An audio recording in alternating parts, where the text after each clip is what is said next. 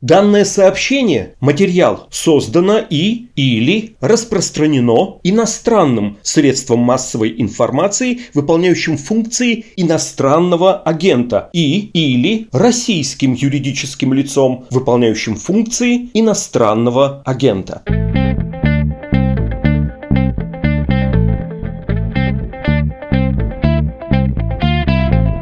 Здравствуйте, вы слушаете подкаст «Что случилось?» о новостях, которые долго остаются важными. Меня зовут Владислав Горин, мою собеседницу Ксения Лученко. Здравствуйте, Ксения. Добрый день.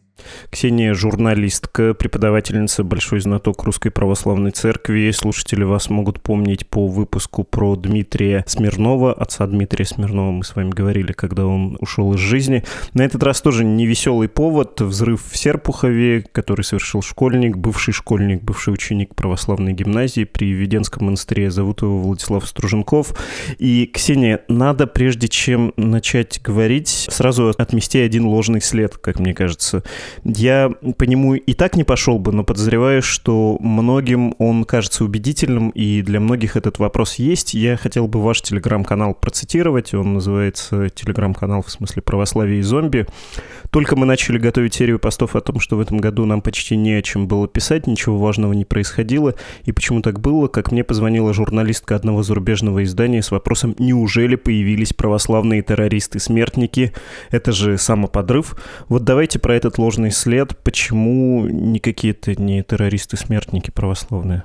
А, ну, знаете, во-первых, да, вот один из выводов уходящего года, ну, для меня, да, в том, что происходило в церковной повестке, это то, что вот все эти пугалки православными фундаменталистами в очередной раз оказались дутыми и фальшивыми, потому что вот э, бывшему схиегумену Сергию Романову дали уголовный срок три с половиной года. Этого никто не заметил вообще. То есть, ну, прошли новости, там, понятно, Ксения Собчак написала, что это случилось, потому что она, как журналист, вела эту тему в 2020 году, когда вскрылись истории в Среднеуральском женском монастыре во имя иконы Божьей Матери Спарительницы Хлебов, как раз о том, что там издевались над детьми, в частности. Ну и вот этот Сергей Романов представлялся нам всем самым мощным каким-то вот вождем православных фундаменталистов, если в принципе можно было бы говорить о том, что это хоть сколько-нибудь организованное движение.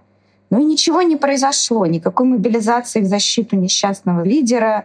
Под шумок епархия прибрала, наконец, этот его богатейший монастырь который, конечно, богатейший был ровно потому, что там были спонсоры Сергия, ну и паломники, которые приезжали к нему, а не потому, что он там сам по себе какое-то богатое церковное предприятие, поэтому непонятно, что они с ним теперь будут делать. Монахини, которые ответственны за издевательство над детьми ровно в той же степени, в которой Сергий Романов под прикрытием епархии просто их тихонечко упаковали, и никакого уголовного преследования, так понимаю, в их отношении нет — и все затихло. То есть вот все эти пугалки, что патриарх опасается раскола справа, и поэтому он проводит недостаточно либеральную внутреннюю политику, все это, конечно, оказалось абсолютной ерундой. То есть вот такие фундаменталистские настроения в РПЦ, безусловно, в определенных средах они существуют, но это мне кажется, такое, если посмотреть на другие страны, это в такой в среднем по больнице температуру. В Америке протестанты такие крайне, они дают гораздо больше жару, чем наши православные фундаменталисты. Но вот эти вот борцы за чистую веру и за какие-то там другие странные реконструкторские значит, идеи. Хотя, конечно, во всех этих фундаменталистских сообществах вот эти вот сектантские отношения, да, в том числе к детям, они, конечно, присутствуют. Ну, в общем, вот, мне кажется, один из главных итогов в том, что никакого, конечно, православного фундаментализма как какой-то мощной силы нет. Никакого шантажа патриарха расколом справа, о чем говорили, тоже нет. Ну и, соответственно, вот этот наш прекрасный, ужасный, несчастный мальчик, который вчера совершил это все в Серпухове, потому что я прочла репортаж на «Медузе» Анастасии Якоревой. И, в общем, конечно, очень грустная история, потому что у мальчика было онкологическое заболевание, от него ушла мама, умерла бабушка папа, судя по его там соцсетям, в общем, был довольно трудным уже человеком. Ну и вот этот мальчик попал в такие условия, когда единственный способ, не знаю, обратить на себя внимание, выплеснуть боль, которая в нем внутри находилась, был вот это вот ужасное преступление. Вот. И, конечно, никакой православной составляющей в этом нет. Это ну, обычный школьный шутинг, если можно употреблять слово «обычный».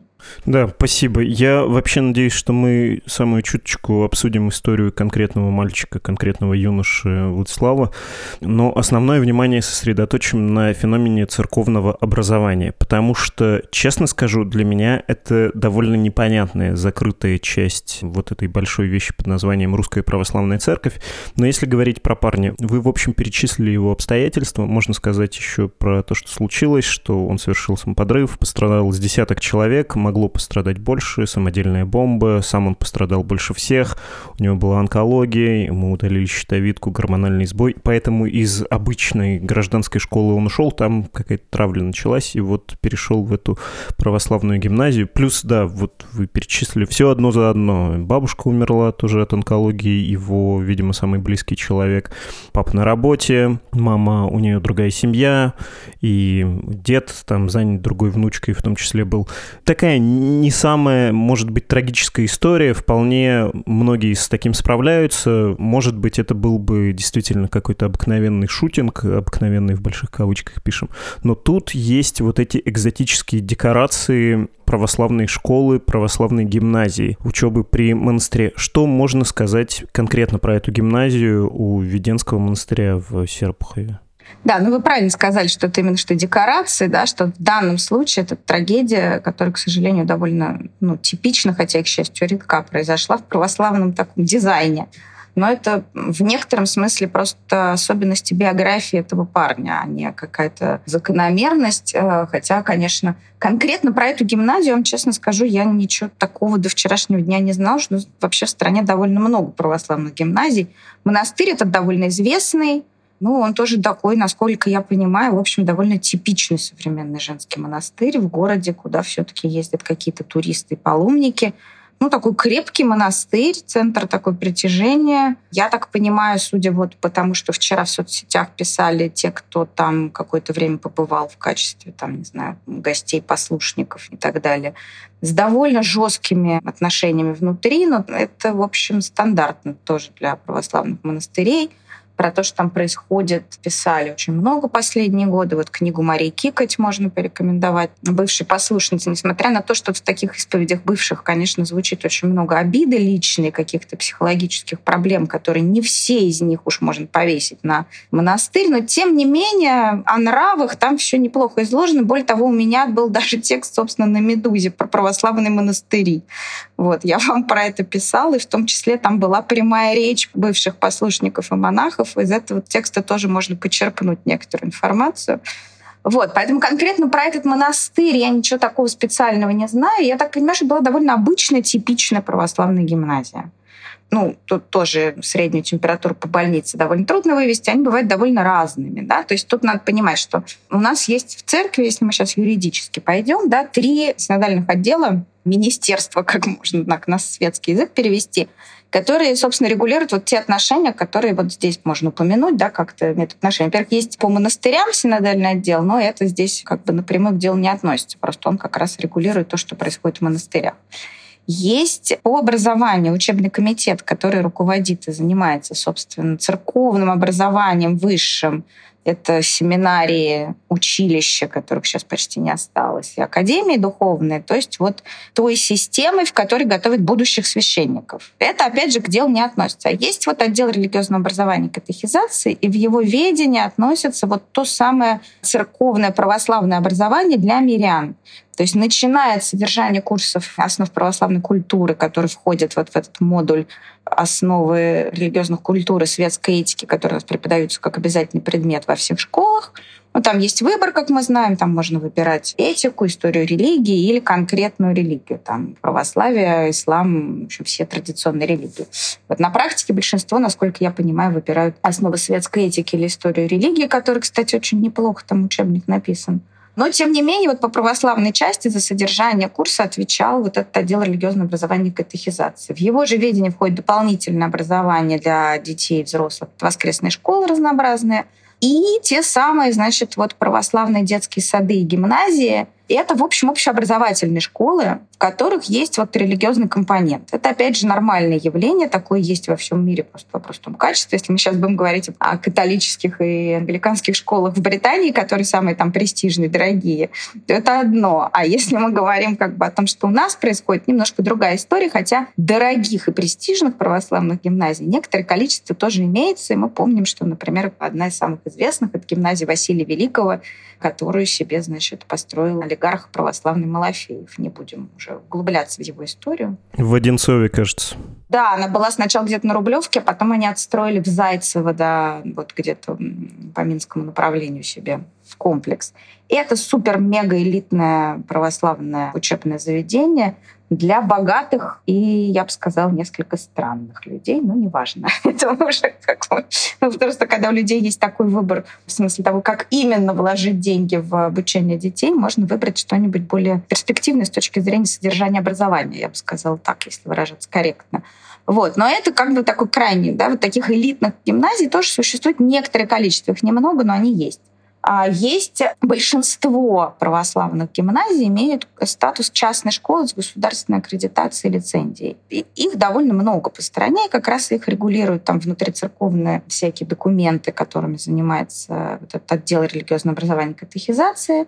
Насколько уж это эффективно, я не знаю, какой-то там за ними надзор и унификация. Вот, но они дают государственные аттестаты, они идут по программе государственных школ, их школьники сдают там ОГЭ, ЕГЭ и прочие все системы аттестации – это просто вот школа с таким направлением, да, то есть у нас разные существуют школы с компонентами. Есть вот с еврейским в Москве, я знаю, если уже говорить о религиозных или каких-то культурных, да, есть литовские школы, есть, эм, я просто пытаюсь вспомнить какой-нибудь пример нерелигиозные, национальные, но, в общем, есть какие-то вот школы с уклоном, да, они при этом частные, да, а есть школы государственные, их мало, но они есть вот с таким уклоном. И среди них, особенно в городах, там где-то муниципальное бюджетное учреждение, а не ГБУ, вот там православных школ тоже есть некоторое количество. Плюс есть, соответственно, частные самого разного типа, и они, соответственно, дают государственное образование с вот этим усиленным православным компонентом. То есть там весь базовый уровень, он тот же, который в обычных школах, плюс они углубленно изучают там традиции православные, какие-то там основы богословия и все прочее. Я уже не знаю, на каком все уровне происходит, но на каком-то. Да? То есть туда дают родители детей, которые ну, там есть разные соображения. Некоторые считают, что действительно это как-то этически и психологически там дети в большем комфорте находятся. То есть родители сами не очень церковные, но считают, что вот все-таки православные там должно быть как-то получше, что, конечно, большое заблуждение.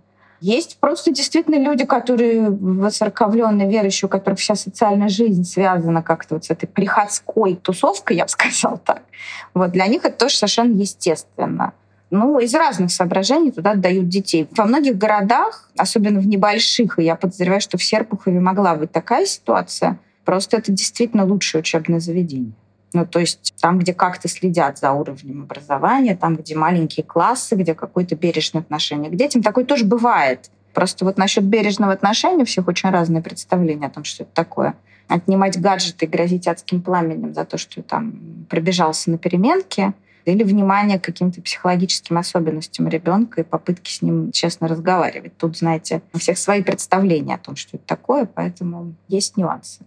В случае с Серпуховым хотел вставить, э, семья Владислава как раз, когда у него начались проблемы в основной школе, забрала и передала в православную гимназию, поскольку там в классе по 8 учеников, и ну, то, что пишут коллеги.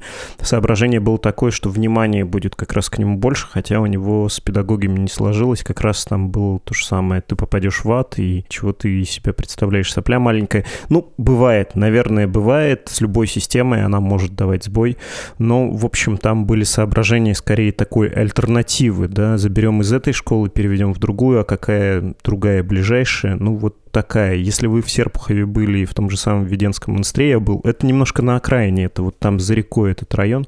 Кстати, совершенно чудный монастырь, такая архитектура, вот прям это вот Италия, уголок Италии. Места, по правде, идиллические, то, что там это совершилось, это какой-то дополнительный кошмар. Я хотел еще уточнить, вы сказали, что англиканские католические школы и система образования вот такая церковная на Западе, это обычно элитная, у нас это скорее наоборот. Ну, у нас до революции тоже это было, правда, не в случае с православием, а в случае там, с теми же католиками и протестантами российскими. У нас, в общем, нельзя сказать, что престижно выбрать такую карьеру. Вряд ли многие воспринимают это как социальный лифт. Этого мотива нет.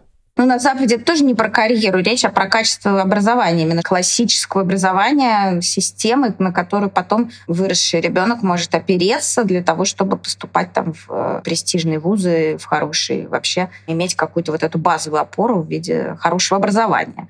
Вот. У нас очень по-разному, на самом деле. В каких-то городах, я повторюсь, действительно лучший вариант — это православная гимназия, потому что там вот бывают какие-то энтузиасты, бывают учителя, все-таки какой-то отбор, ну и так далее. В общем, там немножко другая атмосфера. Бывает, что наоборот, что это вот такие вот странные учреждения при монастырях, ну вот как это было у Сергея Романова, например, я, кстати, не договорила, еще одна форма юридической организации, которая сейчас довольно, я так понимаю, редка, но тем не менее она используется. Это когда формально школы нет. И дети оформлены на домашнем обучении с прикреплением к определенной школе светской, государственной, куда они там с определенной периодичностью приходят проходить э, форму аттестации, там контрольные экзамены и все такое. А формально они на домашнем обучении под ответственность там опекунов или родителей и вот э, ходят учиться, то есть это как кружок получается. Там, ну, разные то, что есть юридические формы. И вот там, конечно, вообще непонятно. Иногда это бывает очень хороший вариант, опять же, где такой, собственно, православный какой-то долбиловки, даже не знаю, как назвать, довольно мало, но при этом туда берут нестандартных детей, которым трудно учиться в обычной школе, и их учат интересному, им действительно уделяют внимание, вот, и заодно смягчают вот этот момент какой-то государственной аттестации. Такие чудесные какие-то места тоже существуют.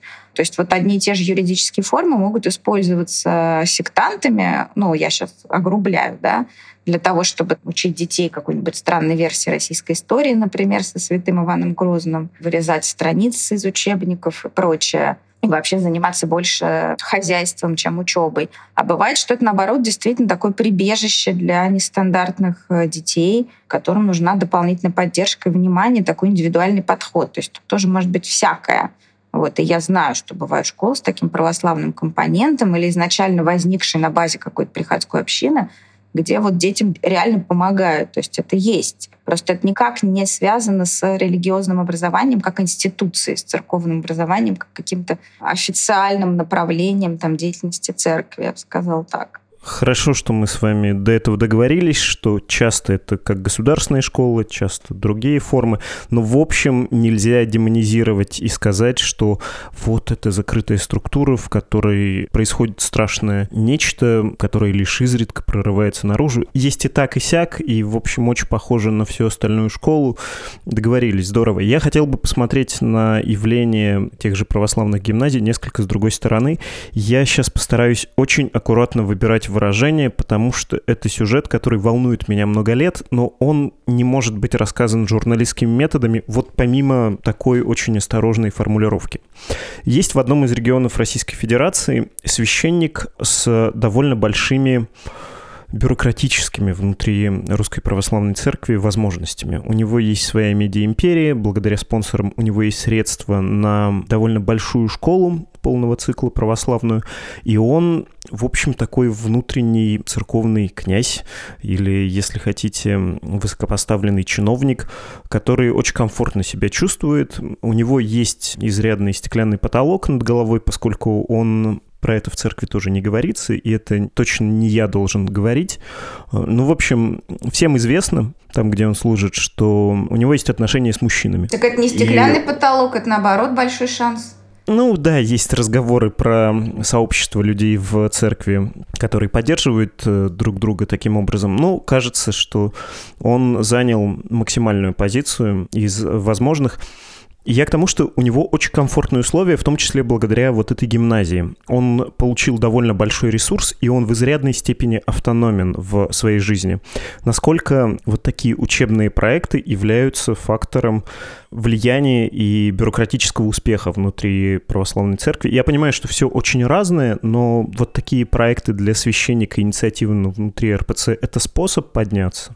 Нет, я не думаю, чтобы наличие гимназии было способом подняться. Это обычно не зависит от каких-то конкретных проектов. То есть с помощью образовательных структур сделать себе карьеру именно довольно сложно. Другое дело, что это естественный экстенсивный путь развития да, в некотором смысле. То есть начинаешь ты с какого-то конкретного храма прихода, ну, так было раньше. Сейчас, мне кажется, в последние годы немножечко это все поменялось. Вот. Но раньше при каком-то таком, если можно говорить в церкви о какой-то естественной карьере, хотя тут тоже очень все индивидуально, то действительно как бы вот сначала храм, потом ты привлекаешь спонсоров, потом тебе дают еще один храм восстановить, потом ты при этом храме делаешь. Сначала у тебя воскресная школа, потом из нее вырастает гимназия полного цикла, потом там еще какой-нибудь там, в зависимости от склонности, приют, иконописная мастерская, там, ну, я не знаю, то есть, ну, это разрастается как такой бизнес. То есть он у тебя либо растет дальше, либо он затухает. То есть если он экстенсивно не развивается, то он деградирует. Соответственно, можно только больше, дальше и вперед. Дальше там возникают сайты,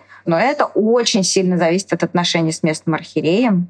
То есть ты должен делиться, ты должен какие-то отношения, то есть одновременно с архиереем и с местной властью выстраивать. Но то есть это на самом деле люди больших талантов добиваются такого, плюс еще при каком-то стечении обстоятельств. Вот. Если говорить конкретно вот какие-то истории, связанные с тем, что именно вот как какой-то активист на ниве церковного образования поднялся, достиг какого-то статуса именно на этом. Понимаете, что такое статус в этой ситуации? Да? Статус — это некоторая независимость от архиереи и дальше от патриархии. Статус — это то, что делает твою жизнь более безопасной в этом смысле, что одним росчерком пера или там топанием ногой у тебя никто ничего не отнимет, потому что у тебя есть некоторый общественный вес отдельные отношения там с местными властями, в том числе силовыми, не через епархию, отдельные какие-то свои действительно некоторое количество общественно значимых людей, на которых можно опереться, там спонсоры, которые за одной владыки что-то там. Но я сейчас очень обобщаю, потому что это вот ну, такая средняя картинка, да, естественно, что там везде по-разному устроено. Вот, и школа может входить в этот как бы холдинг, который обеспечивает конкретному протеерею вот эту некоторую личную независимость. То же самое можно там про епископов на каком-то уровне говорить, да, что... Потому что самое главное, это, конечно, то, что пока ты не достиг такого уровня, его достигают немногие. Все, что у тебя есть, в любой момент может быть отнято, потому что оно церковное, как бы, потому что нету никакого кодифицированного современного канонического права, который бы защищал рядового священника. Ну и так далее, и так далее. Тоже какие-то отдельные проблемы мы сейчас затрагиваем. Но в целом это так. В общем, я не думаю, что конкретная какая-то гимназия, будучи единственным местом приложения усилий, может стать таким вот э, охранным ордером для священника. С другой стороны, вот мы видим, например, Александра Ткаченко, для которого таким стал хоспис детский таким охранным ордером. Вот это был его проект, который сделал его, в общем, довольно влиятельным и относительно независимым от патриархии священником, потому что он теперь руководит этим самым фондом «Круг добра». Но про это мы сейчас не будем углубляться. Но я предполагаю, что, может быть, в каких-то других условиях это могла бы быть гимназия. Но нет. Про круг добра у коллег с BBC был материал не так давно, и на «Медузе» странно, что еще не вышел. Мы примерно в одно время, кажется, должны были опубликовать. Скоро-скоро будет, э, обещаем, будет больше, чем в BBC и интереснее. Ну, почему нет? Воспользуюсь возможностью похвалиться немножко, тем более не себя хвалю, а коллег. Я хотел бы, чтобы мы подвели какой-то небольшой итог. Мы тут неизбежно упоминали отца Сергея Романова из Среднеуральского монастыря, такого харизматика церковного схиегумена. Есть ли после вот этого случая внутри церкви некоторое опасение, что ну, нужно как-то больше контролировать людей, которые в том числе занимаются с детьми, которые выбивают себе такую автономию, создают такие особые отношения со спонсорами, ну и ведут очень специфическую свою религиозную политику. Вот эта история про электронный концлагерь сатаны, а до этого самопровозглашенная роль экзорциста, культ царя — это все по меркам РПЦ довольно отдельная и экстравагантная история все-таки была. Нет, ну, конечно, никаких системных изменений не будет. Это все как бы типа частные случаи. И вообще Сергея Романова никто не трогал, и епископы к нему все приезжали в его монастырь пока он не начал наезжать на лично на патриарха и на главное на Владимира Владимировича публично в YouTube-роликах. Вот пока этого не происходило, никто его из церковной иерархии не трогал и не, даже не пытался защитить ни этих детей, ни этих женщин, которые там попадали в его влияние, ни оградить от распространения вот этих его странных идей, скажем так. Вот ровно то же самое будет происходить и сейчас. Тем более, что действительно вся эта история с этим несчастным парнем из Серпухова, она напрямую с православным образованием никак не связана. А то, что его булили училки, вместо того, чтобы проявить к нему внимание, ну, это отдельная тема. Во-первых, точно так же себя ведут училки, к сожалению, во многих школах. Это не зависит от их конфессиональной принадлежности.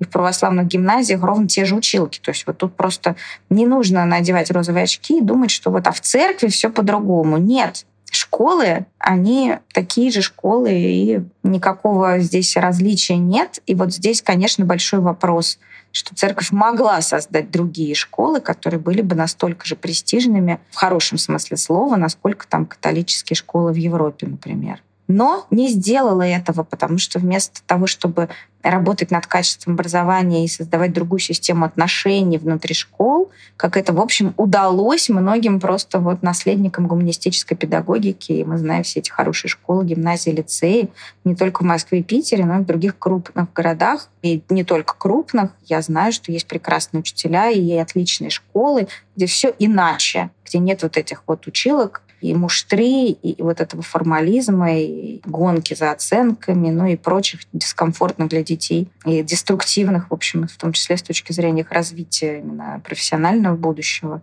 да, ситуаций. Церковь могла это сделать, у нее был этот ресурс в самом начале, но они, она пошла по другому пути. По пути вот этого вот, значит, иллюзорного какого-то реконструкторского благочестия и прочего. Да, спасибо вам большое. На сайте какой-то гимназии, возможно, кстати, этой Малафеевской написано про то, что мы не только даем знания, но и прививаем горячую любовь к России и знакомим с основами церковной жизни. Меня в этой формулировке там как раз и смутило, что мы, в общем, та же школа, но с довесочком, не принципиально новая. Спасибо огромное и за этот вывод, и за разговор. До свидания. Мы говорили с журналисткой Ксенией Лученко.